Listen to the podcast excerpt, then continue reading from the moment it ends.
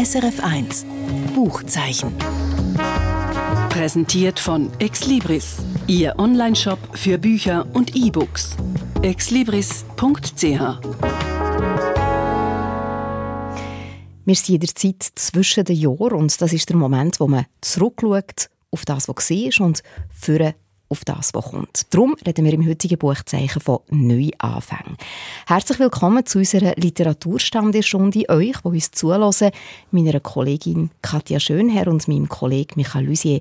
Ich bin Britta Spichiger. Hallo. Hallo. Schauplatz von diesen Büchern, die heute vor uns liegen, sind ein Berg, der schwankt und ein Hotel, das es eigentlich gar nicht gibt. Der Berg, der schwankt, hat dem Buch auch gerade den Titel gegeben. Es heißt Der betrunkene Berg, geschrieben vom österreichischen Schriftsteller Heinrich Steinfest. Du hast es mitgebracht, Michael. Wir kommen ein bisschen später dazu. Und zu dem Buch, das du, Katja, mitgebracht hast, das heißt Nicht aus der Welt, geschrieben hat die deutsche Schriftstellerin Anne Köhler. Und sie hat, wenn ich finde, eine geniale Idee gehabt, ermöglicht ihren Figuren damit eine Art Neuanfang. Es hat mit einem ganz besonderen Hotel zu tun. Anne Köhler erzählt eben davon ihrem Roman «Nicht aus der Welt». Erzählst du uns, Katja, gerade schnell, was das Geheimnis ist von diesem speziellen Hotel? Mhm. Ich finde eben auch, die Idee ist großartig. Das ist so eine Art Aussteigerhotel. Also alle, die ja, einfach mal raus wollen aus ihrem alten Leben, können in diesem Hotel absteigen und nach, je nachdem, wie lange sie brauchen, aber nach einer gewissen Zeit dann entscheiden, ob sie einen richtigen Neuanfang machen oder ob sie in ihr altes Leben zurückkehren. Das klingt jetzt immer noch ein bisschen ominös. Wo ist denn das Hotel und, und wie kommen die Figuren überhaupt dorthin? Ja, das Hotel ist in Berlin. Das ist äh, ganz versteckt in einem Hinterhof. Man erkennt auch gar nicht, dass das ein Hotel ist, weil die Leute, die da absteigen, sollen ja unerkannt bleiben. Und ja, also ich finde auch die, die Idee einfach so großartig, weil jeder, dem ich davon erzähle, sagt, fragt mich, wo, wo ist dieses Hotel? Ich will da hin, ich will da einfach mal, mal Pause machen. Ja, und dieses, dieses Hotel ist eben ähm, versteckt in so einem Hinterhof in Berlin. Und dann in, in, im Buch gibt's dann ja einfach ein, ein, paar Figuren, die die Anne Köhler beschreibt, die dort absteigen. Da ist zum einen der Bing Hempel. Der heißt, äh, ja genau, der heißt Bing. Sein Name äh, ist auch wirklich ein Thema. Seine Mutter hat ihn äh, benannt nach Bing Crosby, den, den Sänger von White Christmas. Mhm. Und hat eben auch die Hoffnung gehabt, dass ihr Sohn ein ganz großer Künstler und Musiker wird. Oder wenn schon das nicht, dann zumindest schwul. Aber irgendwie sollte er zumindest was Besonderes werden. Und ja, der Bing Hempel leidet ähm, die ganze Zeit darunter, dass er eben diese Erwartungen nicht erfüllen konnte. Und er ist so ein, Langzeitstudent. Er kriegt, er kriegt wirklich eigentlich nichts auf die Reihe und hat auch keine Träume.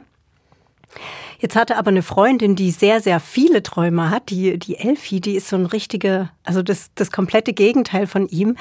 Die sprüht vor Energie. Die hat so ein Wandtattoo in ihrer äh, Wohnung hängen oder kleben. Da steht drauf, träume nicht dein Leben, sondern lebe deinen Traum. Mhm. Also die meint's ernst. Und irgendwann am Anfang der Beziehung hat sie ihn gefragt, was denn so sein größter Traum ist. Und er hat sich dann nicht getraut zu sagen, dass er überhaupt keinen Nein, er hat wirklich keine Träume. Und dann fiel ihm nichts anderes ein, als zu sagen, einmal den New York Marathon mitzulaufen. Wow. Ja, und die Elfie ist so umtriebig, dass sie ihm tatsächlich da jetzt einen Start, eine Startnummer äh, organisiert hat. Und jetzt steht er nun also am Flughafen und muss nach New York fliegen, völlig untrainiert. äh, sie will auf dem Handy alles äh, live mitverfolgen, wo er gerade steht und wie er über die Ziellinie kommt oder kriecht. Genau, also er ist gerade an diesem Punkt äh, seines mhm. Lebens, dass er sich da in eine Situation manövriert hat, aus der er nicht mehr rauskommt. Ein anderes Beispiel ist die Friederike, die ist eine Professorin Anfang 40, eigentlich total happy mit ihrer Partnerschaft. Ähm, dann wird sie schwanger, bekommt ein Kind und rutscht in so eine ganz klassische Rollenverteilung. Äh, ihr Mann, Chirurg, geht jeden Tag äh, von früh bis spät arbeiten. Äh, sie ist jetzt zu Hause mit einem wirklich viel schreienden Baby, hat eine Wochenbettdepression. Also die, die ist totunglücklich. Mhm. Also das sind zwei Beispiele von Leuten, die in diesem Hotel unterkommen. Also das tut mir noch recht interessant insofern, als dass das extreme Charaktere sind. Das ist natürlich auch schon vom, vom Schreiberischen her oder vom, von dem, was nachher passiert in der Story, wahrscheinlich noch ganz speziell, oder? Ganz genau. Also davon lebt das, dass die Charaktere, die sind wahnsinnig überspitzt. Aber das macht es ja. eben auch so, so witzig. Also manchmal geht es fast schon ein bisschen in so eine Schenkelklopferrichtung. Mhm. Weil man dann eben schon, schon so ein bisschen weiß, wie, wie jemand tickt. Die Figuren sind wirklich überspitzt. Aber es ist eine, dadurch eine wahnsinnig unterhaltsame Lektüre und auch das, ähm, es wechselt immer von einer Person zur nächsten, aus deren Perspektive man ähm, ähm, die Geschichte beschrieben bekommt und dadurch wird das ganz dynamisch, ganz rasant. Aber was, was passiert überhaupt? Also eben die, die Figuren steigen in diesem mhm. Hotel mhm. ab. Ja, sie müssen erstmal dahin kommen. Da, da es schon mal los. Also es gibt den auch eine wichtige Figur, den, den Hotelbesitzer, den Valentin. Das ist so ein ganz hochneurotischer Typ und der hat dieses Hotel, er ist Architekt, glaube ich, gebaut, weil er selbst am liebsten die ganze Zeit aus seinem Leben aussteigen möchte. Und der sucht auch immer so, so Leute, die da reinpassen würde und lässt dann von seinem Hotelpersonal diese Leute irgendwie ins Hotel lotsen. Also das ist im Fall von dem Bing Hempel fast schon eine Entführung. Im Fall von der Friederike, die ist so verzweifelt, der gibt man einfach äh, auf einer Toilette im WC ähm, ähm, eine, eine, eine Zimmerkarte fürs Hotel und sie schlägt sich dann selber zu diesem Hotel durch, weil sie äh, nach jedem Strohhalm greifen will, äh, der, der sich ihr bietet. Also das ist schon mal die eine Geschichte, wie kommen die dann hin? Und mhm. dann erfährt man natürlich viel aus dem Leben. Was hat die dazu gebracht, dass die jetzt in so einer Situation sind, dass sie einfach mal Luft holen müssen? So wie ich gerade. und gibt es ein Ziel? Also gibt es denn irgendwie da den, einen Ort, wo die Figuren an möchten? Also klar, sie, sie möchten können Luft holen, aber ähm, führt, das, führt der Plot jetzt einfach mal von der mhm. äußeren Ebene her dann neu an, wo es eine Art Auflösung gibt? Ja, das Ziel ist, dass sie einfach nach, je nachdem, wie lange sie brauchen, wissen, ob sie, in, also ob sie noch länger da bleiben müssen ob sie sich aus ihrem alten Lben verabschieden müssen oder ob sie dann äh, äh, oder ob sie ins Leben zurückgehen. Im zweiten Teil des Buchs hat dann Anne Köhler so einen Roadtrip äh, eingebaut. Denn, also eigentlich ist es darauf angelegt, dass die Gäste sich im Hotel nie begegnen. Also es ist auch so ganz labyrinthisch gemacht und die Türen verschwinden in den Wänden. Also es hat so was Magisches, Fantastisches auch. Und eben Ziel ist, dass die sich gar nicht begegnen. Aber jetzt passiert das eben doch, dass da mehrere Hotelgäste sich begegnen und dann gibt's wird jetzt zu umständlich, das zu beschreiben, aber die machen dann einen Roadtrip in die, in die äh, brandenburgische Pampa. Ähm, da verlassen sie sozusagen das Hotel und jeder hat da so einen Erweckungsmoment, wobei ich aber sagen muss, das fand ich ein bisschen schade, dass sie die Leute aus dem Hotel rausnimmt und also schon eigentlich für sich schon so eine gute Idee. Genau, ich habe dann fast mhm. das Gefühl gehabt, sie hat dann ihre Ideen nicht bis zum Schluss vertraut, ähm, mhm. weil es, ich glaube, es hätte gereicht, sie in dem Hotel zu lassen und da ihren ihren inneren Kampf weiter austragen zu lassen. Aber so wird es dann ein bisschen klamaukig. Ähm, es ist nach wie, es ist trotzdem ein wirklich lustiges ähm, rasantes Buch. Das liest man wirklich gut weg. Also ideales Buch für zwischen Weihnachten und Neujahr. Wenn du jetzt sagst, eben, das sind ja alles Figuren, wenn ich die richtig verstanden habe, die in einer Art, in einer Krise stecken, eben Burnout, die junge Mutter, Ziellosigkeit im Fall von dem, der sich für den Marathon angemeldet hat, aber der eigentlich gar nicht laufen also ist dir das Buch jetzt einfach Unterhaltung, Klamauk, oder ist es so, dass man sich als Leserin oder Leser vielleicht auch ein Stück kann wiedererkennen oder sogar identifizieren damit? Das ist auf jeden Fall so, dass man so einen Identifikationsmoment äh, hat. Einfach weil ja jeder so Sachen in seinem Leben hat, wo er denkt, damit will ich jetzt eigentlich gar nicht weiterleben. Wie komme ich jetzt hier raus aus der Nummer? Und wirklich jeder, dem ich es erzähle, sagt, ich würde gerne mal so ein paar Tage in so ein Hotel, wo man völlig kontaktlos ist, mit niemandem reden muss und mhm. einfach mal sich durchlüften. Keine Verpflichtungen. genau. In was für einen Spruch verzählt jetzt Anne Köhler? Ganz einfach, ganz schlicht, also ähm, und sehr unterhaltsam, sehr lakonisch, eben auch dieses Überspitzte. Also gerade dann, äh, wenn dieser Valentin, dieser Hoteldirektor beschrieben wird, der der hat so ganz viele Neurosen und ähm, beobachtet auch aus seinem Fenster immer äh, die Hotelgäste. Also er kann, er kann das Hotel einsehen, um, um zu sehen, wie es ihm so geht. Und da spürt man, was der so für ein Charakter ist. Also es ist eine ganz ganz simple, zugängliche Sprache. Wir haben am Anfang von der Sendung gesagt, es geht in diesen Büchern auch um Neuanfänge. Kann man dir auch sagen, die Figuren denen wird vielleicht auch die Chance geben, quasi einen Neuanfang zu machen. Ist, ist es mehr eine Flucht aus dem Alltag oder eine Reise zu sich selber, was man dann wirklich auch will? Genau das, also eben eine Reise zu sich selber ist es. Ähm, und das finde ich jetzt noch ganz schön gelöst. Das jetzt sind, ich habe nur zwei Figuren oder drei Figuren genannt. Es sind kommen noch mehr vor. Und Anne Köhler gibt mir jetzt nicht als Leserin bei jedem dann die Antwort an die Hand, wie das Leben weitergeht. Das finde ich noch, mhm. äh, noch ganz schön gelöst. Sie lässt so ein paar Momente durchschimmern, also auch dann diese Friederike, die, die ähm, die Professorin, die jetzt an, äh, an ihrem Leben als Mutter strauchelt, die hat dann schon so Momente, wo sie, wo sie sich dann dran erinnert, ja, okay, so mal ganz kurz morgens, bevor das Kind anfängt zu brüllen, ist es eigentlich ganz schön, den Fuß in die Hand zu nehmen. ähm, das, solche kleinen Momente hatte sie in ihrem stressigen Alltag schon komplett vergessen und es gibt dann so, ein, so eine Ahnung davon, wie sie sich vielleicht sammeln könnte. Aber es mhm. wird, es wird mir jetzt nicht vorgegeben, dass sie danach total happy äh, als erholte Mutter äh, wieder sich ihren Aufgaben stellen kann. Nee, das, das überhaupt nicht. Mhm. Aber was man schon schaurig interessieren würde, ist, wo genau ist denn das Hotel? Also, naja, das ich habe jetzt ein paar Tage frei und würde gerne Momente da. Ich schieb dir nachher die Zimmerkarte zu. Top Secret. nicht aus der Welt, wenn man das Hotel nicht findet, kann man wenigstens den Roman lesen, so genau heißt so, er. Ja. Nicht aus der Welt von der deutschen Autorin Anne Köhler, die Katja Schönherr heute vorgestellt hat. Erschienen ist der Roman im Dumont Verlag und 352 Seiten lang, also schon lang genug zum Abtauchen. Die hören die Sendung Buchzeichen und wir kommen zum zweiten Buch, das heute auf dem Literaturstand ist. Geschrieben hat es der österreichische Schriftsteller Heinrich Steinfest und es heißt Der betrunkene Berg. Michael, du hast so ziemlich alles vom Heinrich Steinfest gelesen und auch schon besprochen. Was gefällt dir jetzt an diesem neuesten Roman? Also grundsätzlich mal am Heinrich Steinfest gefällt mir, dass er ihn immer noch nicht beschrieben kann. Er ist, er ist einer der fantasievollsten Schriftsteller, die ich kenne obwohl es keine Fantasy ist, was er macht. Mhm. Es ist trotzdem, es geht in Richtung Fantasy, aber es ist nicht, es gibt Romane, wo es plötzlich zwei Sonnen hat, beispielsweise, aber das mhm. ist jetzt nicht darum, das geht jetzt nicht darum, um irgendjemanden verblüffen damit, das, mhm. das ist aus der Folgerichtigkeit von dieser Geschichte, die er damals geschrieben hat. Einer spielt unter Spatzen, mhm. wo eine Parallelwelt haben. In einem taucht das Flugzeugwrack von dem malaysischen Flugzeug auf, wo er mal verschwunden ist. Also, lauter so extreme Sachen.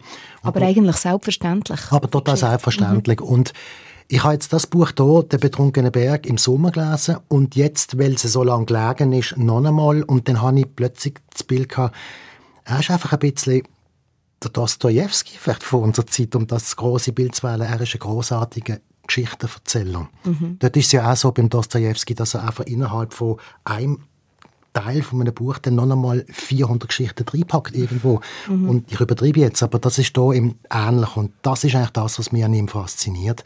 Und das bietet er hier jetzt auch wieder. Mhm. Sag uns doch kurz, um was es geht in diesem neuen Roman mit dem Titel «Der betrunkene Berg». Also das ist auch wieder eine Wahnsinnsgeschichte, die unterteilt ist in vielen Geschichten. Aber grundsätzlich geht es um eine Frau, die heißt Katharina.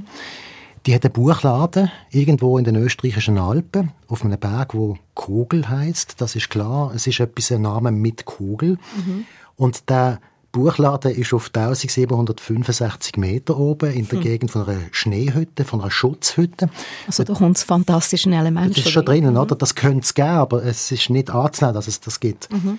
Und trotzdem ist es von Anfang an klar, dass es, dass es so muss sein. Sonst ging die, sonst, ja, es ist einfach so gut erzählt, dass man das einfach auch dann mitmacht. Mhm. Und die Katharina ist dort oben, wird zweimal geschieden, hat gerade nichts anderes zu tun und hat dann das dort gemacht. Und die findet auf ihren Wanderungen auf und auf der Kogel, wo sie immer geht, an einem Tag einen grossen, schweren, breiten Mann im Schnee liegen, in leichter Kleidung, der hat einen grossen Bart, und der friert und der ist schon fast hinüber und der hat dort offenbar möchte sich das Leben nehmen. Der wollte verfrieren. Und sie nimmt den mit in die Hütte, der taut dann irgendwie wieder auf und der überlebt das und der weiß nicht mehr. Der weiß mhm. nicht, wo er herkommt und der weiß nicht, warum er in dem Schnee liegt. Mhm. Und sie zwei leben dann eine Zeit lang weiter zusammen in dieser Hütte. Eigentlich müsste sie ihn jetzt der Bergwache übergeben oder der Polizei. Das will er nicht. Er weiß zwar auch nicht, warum er es nicht will. Und die leben dann in dieser Hütte. Und es kommen dann noch mehr Leute dazu. Und es geht im Prinzip darum, beide kauen an einer Schuld. Beide merken im Verlauf der Geschichte, dass sie die Schuld wirklich haben. Und beide müssen sich die Frage stellen, und das passt vielleicht auch zu der heutigen Sendung, wie lebe ich denn wieder weiter mit dieser Schuld? Mhm. Das vielleicht grob gesagt. Mhm. Also quasi so eine Bewältigung auch von der Vergangenheit auf eine Art. Also bei ihm ist es ganz klar, er hat das Gedächtnis verloren und seine Vergangenheit ist, ist übel. Also er, er, er, ihm kommt dann plötzlich in den Sinn, er ist einmal Boxer gesehen. Er ist einmal Boxer gewesen, und zwar Schwergewicht und er ist Superboxer gewesen und plötzlich sieht aber vor ihm, dass er einen letzten Schlag in einem Kampf ausführt und der, der Schlag ist tödlich. Mhm. Also der Gegner, der, der stirbt dabei. Mhm. Und Er ertappt sich aber jeden Morgen dabei, dass er mit dem Schnee Schneemänner baut. Schneefrauen, ganz tolle Skulpturen und irgendwann merkt er auch, und das hat alles mit dem Berg zu tun, weil, er, weil das irgendetwas auslöst, dass er nach dieser Zeit als Boxer Bildhauer war mhm. und einen riesen Erfolg hatte. Mhm. Und dort ist wieder eine Katastrophe passiert, die ihm das Leben aus der Bahn geworfen hat, sozusagen. Und fährt jetzt also wieder bei Null an. Mhm. Der Titel ist ganz toll, der betrunkene Berg, aber warum heißt es denn so? Das geht auf die Bildhauergeschichte zurück. Also einmal muss er den Berg oder wird er den Berg darstellen, unten, unten am, am Gipfel mit dem Schnee und irgendwie verwagt ihm die Geschichte und dann mhm. ist es halt der betrunkene Berg. Aber das ist eigentlich ein ganz kleines Detail, was die ganze Geschichte betrifft. Es ist eigentlich sehr eine überschaubare Handlung, habe ich jetzt das Gefühl. Oder? Also auch wenn du sagst, es kommen im Verlauf der Geschichte noch mehr Figuren dazu, mhm. aber die Ausgangslage sind eben die Buchhändlerin und der Mann, der sterben im Schnee. Ist das Faszinierende an der Geschichte, eben, wie der Heinrich Steinfest erzählt, dass er eben auch so Reals und Irreals kombiniert? Oder was macht die Geschichte aus? Auch da sind wieder mehrere Sachen. Das, was du ansprichst, ist es so. Es ist, es ist das Reale und das Irreale, die gleichzeitig zusammenkommen und wo man jedes Mal auch wieder akzeptiert, dass es so ist. Mhm. Es ist jetzt hier in diesem speziellen Fall auch die Kammergeschichtartige. Es, es ist Ein die, Kammerspiel. Genau. Mhm. Es ist die, ganze, die ganze Welt ist schon drin. Und es spielt nicht nur dort, es, es werden noch ganz andere Geschichten ja erzählt, oder, wo die beiden Menschen erlebt haben, oder die, die drei, wo es am Schluss dann wirklich darum geht. Aber dass das alles in dieser Hütte kann stattfinden kann. Mhm das ist schon das, was spannend ist. Und dann gibt es eine Gegengeschichte. Sie lesen sich dann zusammen etwas vor. Es ist Zwischensaison, es ist niemand zu oben, es ist im November. Und es ist kalt. Und sie sind einfach immer drinnen und machen dann einen Gagnon auf und lesen sich gegenseitig ein Buch vor. Und das spielt im 19. Jahrhundert. Und da geht es um die Erstbesteigung von dem Berg, wo sie da oben sind. Und durch einen Priester, der mhm. mit einer Frau dort raufgeht, wo offensichtlich, das ist kein Liebespaar, aber er ist ein sehr gut aussehender Priester. Und sie ist eine sehr junge Frau. Und sie überleben die Nacht nur, weil sie, sie gehen auch im Winter drauf. Und sie überleben die Nacht nur, ein Schneesturm nur, weil sie zusammen im gleichen Schlafsack übernachten. Hm. mhm. Und das wiederum verändert seine Karriere. Und das aber hat alles wieder auch einen Einfluss auf die Geschichte von diesen beiden. Also die, die Verwebung von ganzen Haufen streng, wo am Schluss wieder etwas ganz Einfaches gibt, das finde ich super. Mhm. Ist das nicht kompliziert zum Lesen. Nein, überhaupt nicht. Überhaupt nicht. Das, darum sage ich, Dostoevsky, es, ist mhm. es, ist, es ist so einfach und folgerichtig erzählt. Mhm. Wie so eine Matroschka. Es gibt ja. eine große Geschichte und du genau. kommst, holst noch das mehr. Das Problem ist mehr, das nachzuerzählen. Mhm. du, du, du merkst jetzt, dass das nicht ganz einfach ist. Du hockst da und lesest das und denkst, das ist eine gewaltige Geschichte und das geht am Schluss alles auf. Mhm. Aber erzähl das nachher nach. meinst du, das ist, also ist das so konstruiert? Meinst du, er schreibt sich das vorher äh, auf oder kommt das ihm einfach? Das kann ich nicht sagen. Ja, aber es, also man muss es ja wahnsinnig gut konstruieren können, dass es am Ende noch aufgeht, also wenn man ich, so viele Geschichten ineinander Ich gehe schon davon aus, dass das mhm. sehr gut konstruiert ist. Und er ist ein sehr analytischer Mensch, aber letztlich lebt es dann wieder, doch wieder von der Fantasie. Mhm. Und es lebt irgendwie so eine Art, es, es hat auch ein bisschen etwas so ja, wie soll ich sagen, ich kann nicht sagen, er probiert es einfach mal aus, aber es hat, es hat ganz viel von Vertrauen in diesem Buch. Ich habe das Gefühl, wenn er einen Faden anfängt und mhm. der, mit dem Faden weitergeht, ich glaube auch nicht, dass er alles weiß vorher, mhm. mhm. dann vertraut er darauf, dass der Faden mhm. noch anführt, wo ihm mhm. dann tatsächlich etwas hilft. Und mhm. wenn er das mit vier Fäden gleichzeitig macht, kommt einfach etwas raus, äh, wo er am Anfang auch nicht wissen. Mhm. Und ich weiß, dass die Geschichte, die ich am Anfang erzählt habe, wo es um zwei Sonnen dann plötzlich gegangen ist, dass es da mal vier gegeben hat und der Lektor ihm dann gesagt hat, so geht es nicht. Das ist jetzt doch nicht viel. Aber ich glaube, ich habe das eigentlich gelesen in einem Interview, dass er selber auch einfach vieles erst entdeckt, während er schreibt. Und darum ist auch das Lesen so. Und vielleicht kann ich da noch etwas dazu sagen. Es gibt das alles auch als Hörbücher. Und es hat einmal einen Sprecher gegeben, Dietmar Müs hat der geheißen, der ist gestorben in der Zwischenzeit. Und der hat immer gelesen, nicht indem er etwas vorliest, sondern indem er etwas staunend erwähnt. Jetzt hm, ist das mhm. passiert. Und jetzt passiert auch noch das. Und genau so funktioniert es beim Steinfest. Mhm. Ein Kritiker hat gesagt, nach der Lektüre von «Der betrunkene Berg» sei man gescheiter. Ist das dir auch so gegangen? Ja, auf einen, also sagen wir mal, auf zwei Jahre natürlich äh, es ist gescheit, insofern, dass das dann auch das 19. Jahrhundert mitschwingt und innerkirchliche Auseinandersetzungen, die es da gegeben hat. Mhm. Also man hat einen Haufen Allgemeinwissen, wo man noch dazu bekommt. Das ist immer so bei ihm. Man weiß auch wirklich Haufen, kann das einbauen. Mhm. Aber ich glaube, es geht auch mehr um etwas Menschliches. Es geht dann, glaube ich, wirklich auch ein bisschen um dass es diesen Menschen passiert, also die Zuversicht, die sie bekommen, nach alles sind harte Schicksal. Alle Menschen hier auf dem Berg oben haben harte Schicksal erlebt. Er ist beim, ein zweites Mal noch einmal für einen Todesfall verantwortlich innerhalb von seiner Familie. Es geht um einen mhm. schlimmen Autounfall und es geht letztlich dann auch wieder um die Zuversicht, trotzdem können weiterzuleben. Und da, mhm. da weiß man vielleicht nachher mehr über das Menschsein. Nachher. Also eben wirklich auch um einen Neuanfang. Ja, ja, also das, das passt sehr, sehr gut dazu. Mhm. Hier noch einmal die Angaben zum Roman «Der betrunkene Berg» vom Heinrich Steinfest. Erschienen ist das Buch im Piper Verlag, 224 Seiten lang und heute vorgestellt vom Michael Luisier. Das Buch, das wir am Anfang darüber geredet haben, hat der Titel «Nicht aus der Welt» von der Anne Köhler, erschienen im Verlag Dumont und vorgestellt heute von der Katja Schönherr. Wir haben am Anfang gesagt, beide heute vorgestellten Bücher haben eben auch etwas mit Neuanfängen zu tun. Was für einen Gedanken zum Thema Neuanfang nehmt ihr jetzt mit aus diesen beiden Romanen? Also für mich war die, nicht die Erkenntnis, aber was, was ich so nachempfinden kann nach der Lektüre des Buchs, ist einfach, die, dass man Abstand braucht. Abstand, wo einem niemand reinquatscht, der mit der aktuellen Situation zu tun hat, so dass man wirklich mal die, die wahren Gefühle, die man gegenüber was hat oder seinem Leben, seinem Alltag, ähm, um die wieder richtig spüren zu können, weil das sonst vorher alles so, so überlagert ist von, von eben vom mhm. Alltag. Und ich glaube, der Abstand, das ist das Wichtige, dass man wirklich mal raus kann. Mhm. Und bei mir ist es, glaube die Akzeptanz. Also das sind zwei Figuren, drei sogar, wo alle mit einer Schuld kämpfen und wo alle gar keine andere Wahl haben, als weiterzuleben. Sonst müssen sie sich wirklich alle in den Schnee legen und warten, bis es vorbei ist. Und wenn man das nicht will machen, dann braucht es einen Neuanfang, aber der läuft nur über die Akzeptanz und über das Verzeihen. Ganz egal, ob es verzeihbar ist oder nicht. Du meinst die Akzeptanz von der Vergangenheit? Die Akzeptanz von der Vergangenheit, genau. Mhm.